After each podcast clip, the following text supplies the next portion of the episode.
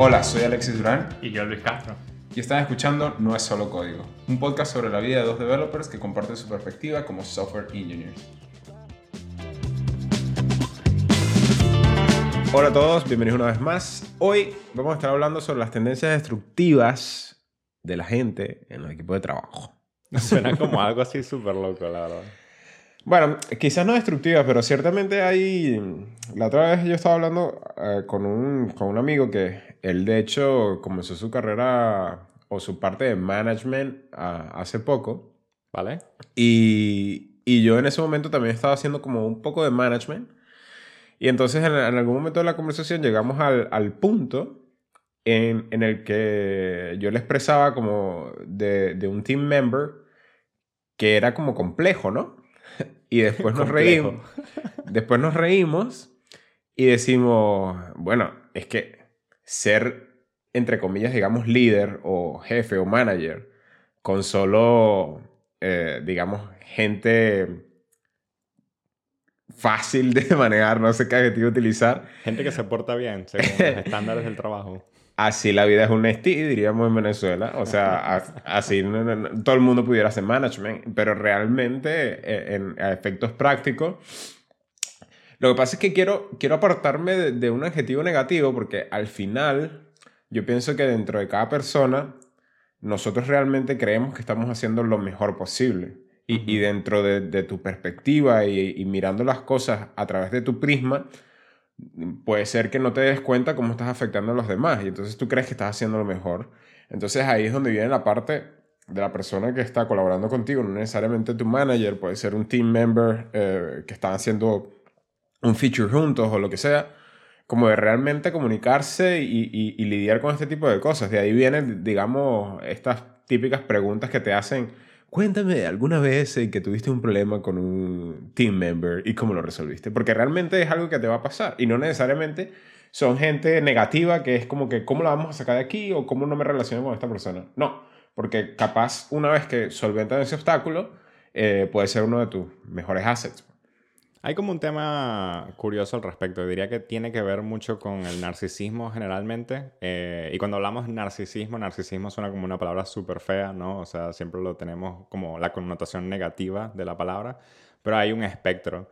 Y, y yo creo que en ese momento ya estamos hablando como en el espectro en el que el narcisismo se vuelve contraintuitivo o contra el equipo y deja de ser un asset de cómo puedo hacerme un poco más valioso para el equipo o realmente otorgar eh, algo nuevo que no estamos viendo y se vuelve más como un, feature en el que, bueno, ya deja de ser un feature, ¿no? Se convierte en algo más como, bueno, ¿qué, qué puedo yo hacer para que mi nombre salga en, en, ¿sabes? Las exposiciones de los nuevos features que hemos hecho. ¿Qué puedo hacer yo para que mi nombre esté ahí en tal cosa? O mis managers piensen más en mí. O mi equipo Claro. dependa más en mí. Entonces, ya ahí deja de ser trabajo en equipo y se convierte un poco en lo que es, pues, cu- cuál es la supervivencia del más apto, ¿no? Sí, un local máxima, pero normalmente en la parte de tech cuando dicen local máxima son personas que piensan en su propio equipo, pero aquí es local máxima Del individuo. Exacto, Sí. que, que incluso peor. Sin embargo, antes de continuar con la conversación,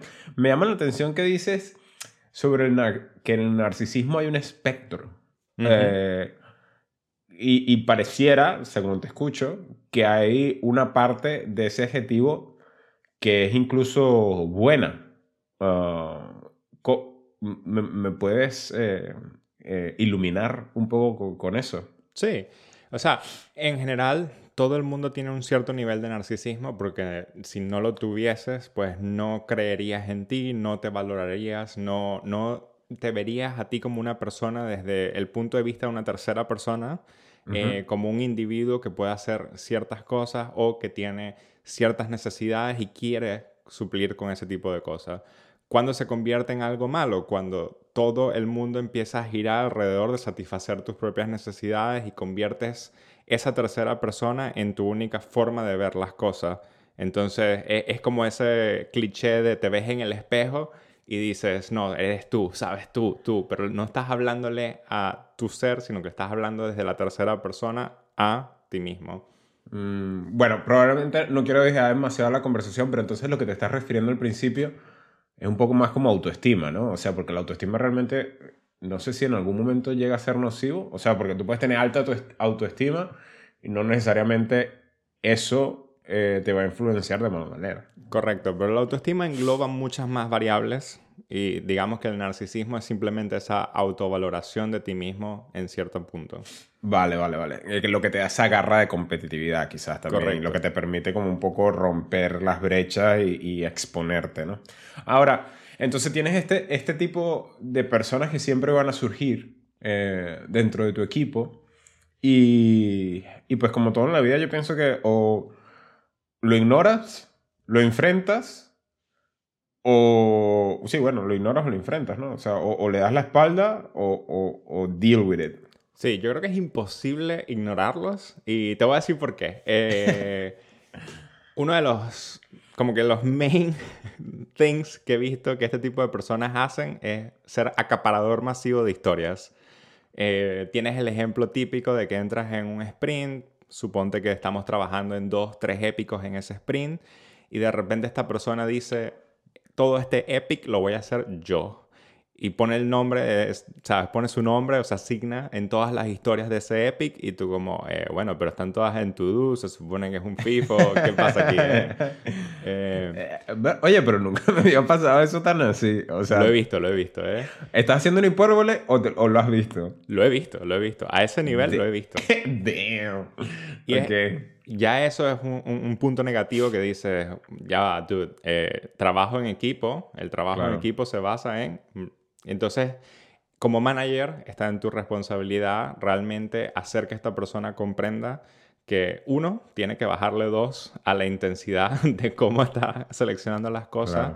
Mm. Eh, dos, tiene que entender cómo trabajar en equipo y cuando digo trabajar en equipo en este caso y cuando se refiere a un epic, pues cómo se hizo un tech spec, qué se está trabajando, qué, ideas desearías compartir con la persona. Hmm. Y luego también tienes el hecho de cómo vamos a hacer el time management de esto. O sea, si realmente crees tú que es posible terminar un epic completo solo trabajando tú en él, maybe sí, maybe no, pero es algo que dices, si fuésemos todo el equipo trabajando en ello, la respuesta sería sí porque para eso planificamos los sprints, para trabajar en equipo. Sin embargo, yo creo que yo no, yo jugaría la carta no de que dudo de tu capacidad de hacerlo, em, sino más bien creo que la conversación iría en función de lo dañino que es para las personas que, que te rodean, en el sentido de que no le estás dando oportunidad a personas que de repente no tienen tu nivel, digamos, porque yo ya me estoy pintando un perfil de una persona que sí tiene buen nivel técnico. Te voy a decir que las personas que he visto esto no son personas con un nivel técnico alto. Shit. bueno. Es, la sensación de querer demostrar que tienes... Que sí puedo. que sí puedes. Bueno, pero sin embargo yo creo que tocarle esa tecla de como, oye, no creo que esto pueda salir solo de una sola persona, creo que simplemente como aumentaría el, challenge, ¿no? Y es como, al final es como que ahora sí lo voy a sacar, independientemente de que no lo vaya a poder sacar, sino como entender cómo estás intoxicando las oportunidades de las personas a tu alrededor de también poder brillar y de poder aprender incluso, ¿no? Entras en una situación de, como Icarus, ¿sabes? Eh, ah, bueno, sí, voy a agarrar todo esto, voy a volar, voy a llegar mm, hasta el sol y de repente, ¡ah! Claro, muerto. Claro, claro. Eh, tal cual. Pero cuando te ha pasado, ¿te ha pasado estando como manager? ¿O te ha pasado simplemente porque lo has visto como team member y has dicho como, dude, este pana se está agarrando todo? Lo he visto como team member. Eh, y de hecho, me ha pasado dos veces en diferentes compañías, diferentes equipos, ambas como team member. Y en ambos resultados, eh, uno no terminó realmente bien, porque la persona, eh, pues básicamente lo despidieron. Y en el otro escenario, eh, terminó esta persona en otro equipo y luego de ese equipo terminó también siendo despedido. Entonces, ¿qué puedo realmente pensar de esto? Que uno, como managers, es difícil entrar en esta situación porque no has sido entrenado para esa situación en ningún momento y hmm. no existen cursos de cómo tratar con personas que están empezando a hacer esto. Y realmente se hace difícil. Entonces es como, bueno, voy a pasarle la pelota a otra persona, eh, en el mejor de los casos y en el peor de los casos, pues las personas que están en, en control dicen, ¿sabes qué? No tengo tiempo para esto, mejor contratamos a otra persona. Y eso me parece que es el enfoque erróneo porque Mm. esta persona nunca va a aprender. Claro. Eh, entra en como el resentimiento de, no, es que esa empresa no sabían valorar mi- mis Mm. habilidades. Y lo único que estás haciendo es como retroalimentar ese ciclo para que realmente cuando entra una nueva empresa, pues va a ser aún peor. Yo cuando tengo conversaciones de este tipo siempre digo que, bueno, es más fácil decirlo que hacerlo. Y como realmente no, no he estado en esa posición como manager, pues no me he puesto a prueba a ver si de verdad yo actuaría de la manera que pienso que se debería actuar. Porque no sé si soy capaz de hacerlo. Pero al final yo creo que eh, es, es un poquito curioso y chistoso que nosotros somos realmente jóvenes, digamos, y, y estos puestos de, de líder, de management, necesitan mucho de, de una experiencia de vida, pues a veces, ¿no? Para, para poder lidiar con este tema de comunicación humana. Y al final, hasta ahora, en, en- en lo poco que llevo, eh, siento que, que esa comunicación frontal tiene que existir y, y- hay que como conceptualizar que somos adultos realmente, más allá de que somos jóvenes, somos adultos, que estamos en una cuestión que ya tú estás en el trabajo, bueno, ah, quizás suena un poco prepotente mi parte, pero en, gran par- mayoría de veces en la parte de tecnología, tú estás en el lugar que, que, que tú elegiste, pues, ¿sabes? O sea, nadie te está diciendo, párate en la mañana que tienes que ir a clase, por decirte algo, o tienes que hacer este curso. Es como, dude, estás en, por lo que luchaste, donde estás dándole y donde quieres estar, ya está. Y si no quieres estar aquí, me avisa y te vas. Aquí tú no le estás haciendo un favor a nadie. Entonces es como ese one-on-one frontal y decir, bro, e- esta actitud que tú estás teniendo simplemente te va a sacar de, de, de donde estamos. Me parece que tienes estos pros porque todas las personas tienen algo que ofrecer, eh, pero ciertamente esto está causando un pain que no solo yo como manager eh, se ve afectado porque se me es difícil hacer mi trabajo por X y Z, sino que también estás afectando a tus team members como eh, unas personas que no pueden de repente destacar, no pueden eh, hacer el trabajo con fluidez. Al final está siendo un peso. Entonces, o, o esto lo corregimos o simplemente las cosas no van a terminar bien. Y yo pienso que no hay manera, ¿sabes? Como, como, como no cambias el, el, el, el chip. Pero bueno, obviamente no creo que sea tan sencillo porque si no, no pasaran este tipo de cosas y las soluciones a veces no fueran ese de, de que, bueno, todos nos quedamos callados porque no sabemos cómo lidiar con esta persona. Sí, no, totalmente. Eh, de hecho, una de las formas más fáciles de exponer eso es que dices, como manager, pues ahora no puedo dar eh, un estimado de tiempo más razonable porque no es el promedio del equipo. Ahora es el estimado de tiempo, eres solo tú. Entonces, Sin ¿qué embargo- pasa si tú no estás? Pero sin embargo, si llegaste ahí, dejaste muchísimo, eh, o no muchísimo, pero es como quien, quien engorda más de la cuenta. que al final es como que, bueno, eh, un día lo ignoraste, otro día lo ignoraste y cuando te diste cuenta te miraste al espejo y tienes, no sé, X cantidad de kilos de más.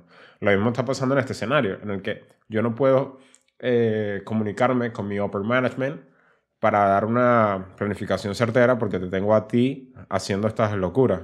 Pero que si este está haciendo estas locuras y, y ya tú no puedes comunicarte con confianza, igual te estás dejando demasiado esa bola de nieve. Y en el momento que tú como manager veas que eso es así, es el momento, usando la metáfora de la obesidad, en que tú dices, dude, estoy obeso.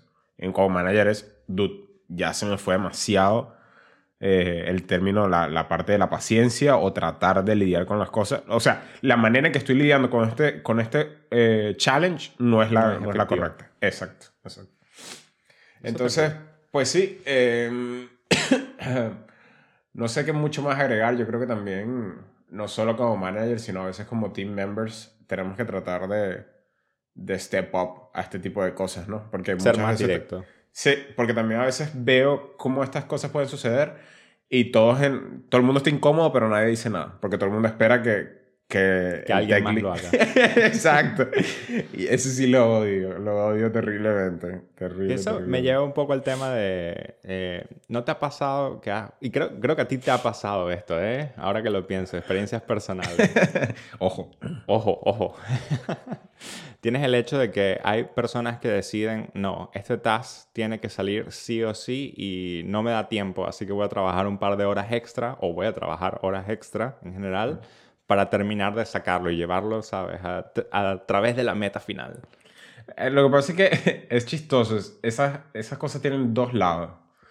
Que, que todavía me cuesta como si tuviera que pararlo, ¿no? Porque nosotros, más allá de, del tema de well-being, de, de, trabajar inteligente y no harder y tal, y, y todo con calma, sí que es verdad que llevamos un batch de honor, ¿sabes? Como una, un tema de honor cuando push the limits y haces un poco de overwork de, de lo normal. Yo creo que siempre hay un momento en que te sientes bien por ese extra, ¿no? Y como que no me gusta matarlo cuando veo que alguien, bueno, está en esa etapa de su vida que quiere hacerlo. Que no tiene nada que ver con ser principiante o ser experimentado, porque me ha tocado trabajar con gente de treinta y pico, 40 años, que, que dicen, no, bueno, el domingo me pongo. Y es como, bueno. ¿De verdad quieres sí. Pero ciertamente al final eh, no habla bien de ti. Sobre todo entre más tiempo y experiencia tienes. Porque a mí lo que me comunica es una falta de, de planificación, me comunica quizás una falta de sinceridad en el sentido de, de pedir ayuda, de, de, que no es que no seas capaz, sino que por una razón u otra em, estás prefiriendo un poco como tu triunfo personal al triunfo grupal. Porque es como yo tengo un ticket, soy un bottleneck, pero yo lo tengo que sacar porque yo quiero demostrar que sí puedo. Y es como, no se trata de ti. Se trata de que tenemos que terminar el MVP, terminar el producto, terminar el feature, que el business lo necesita o lo que sea. Entonces me habla de un, de nuevo, un egocentrismo no controlado. Yo lo veo de dos maneras, ¿no? Y con los tópicos que mencionaste, eh, creo que están las dos categorías. Eh, cuando dices es una mala planificación, lo veo como la categoría de el equipo está fallando en algo. Y es trabajo en equipo hacer la planificación y entender cómo son las complejidades de las diferentes cosas que vamos a hacer y cómo lo vamos a distribuir. Luego, cuando dices eh, pedir ayuda, no supe pedir ayuda, lo veo como la categoría del individuo. Eh, ¿Qué pasa acá? Que no puedo comunicarme con otras personas para realmente entender qué es lo que está fallando o realmente llevar ese ticket hasta el final o pasárselo a otra persona o trabajar juntos, etc. O sea, mm. es, es, como esa parte del el individuo falla al tener esta responsabilidad gigante y no saber cómo comunicar que no, no logro terminar de tener la solución. Claro, claro. Ese, ese tema de que siempre hablamos de, al final, uno de los skills más importantes eh, como profesionales es saber cómo pedir ayuda y, ser efectivo en eso. Pues. En el, en al final tú haces tu parte, pero luego también informas de manera correcta lo que has hecho, lo que has intentado hacer y comunicas un poco tus límites en ese momento, que no quiere decir que son límites que te van a acompañar el resto de tu carrera porque ese día pediste ayuda con respecto a eso. Pues. Correcto, y que nadie te va a ver por menos porque pediste ayuda, ¿sabes? Es, uno de esos temas de, volvemos al, al narcisismo un poco quizás. Exacto, porque no quieres como eh, quitar un poco el nivel de esa careta que te estás montando. Pues. O sea, yo soy muy bueno con, para estar pidiendo ayuda en esto, no puede ser que yo tenga que pedir ayuda en esto. Totalmente. Mi pro tip en ello es decir, necesito ayuda, veo que este ticket está eh, tardando más tiempo de lo que me gustaría a mí que esté tardando, entonces voy a realmente solicitar ayuda. Que de paso te, te hace ver súper, súper... Eh, bueno, a mí, a mí me... O sea, yo veo un mensaje así en Slack, tipo, tengo este ticket, está tardando más de lo que yo esperaba, he, he intentado esto, esto y esto, y no entiendo esto y esto y esto. Para mí, esa persona, o sea, killer, eh, porque me está haciendo un, informe correcto como de, todas las variables, todo lo que está sucediendo, y está preocupado de manera em, preventiva, no está reaccionando a un desastre que dejó pasar. Entonces es incluso contraproducente realmente cuando tú crees que estás como diminishing, tu, eh, no sé, minimizando tus capacidades. Totalmente. Una de mis formas de hacer eso de manera sencilla es decir, hey muchachos, he intentado esto, esto y esto. Eh, ¿Alguien tiene tiempo para hacer una sesión de Robert Talking aquí conmigo y compartir un par de ideas más? Exacto, y listo. Pero bueno, ya saben, este, seguimos aquí, como toda la semana, hablando un poco sobre nuestra vida dentro del mundo de la tecnología. Arroba no es solo código el Twitter de nuestro podcast y me quedé pensando porque de nuevo Mastodon. Luis está en Mastodon. Castrolen en Mastodon. Y arroba Uramla este, en Twitter y en Amazon también me pueden ver por ahí. Eh, así que bueno, nos dejan saber lo que quieren escuchar y nos vemos. Nos vemos.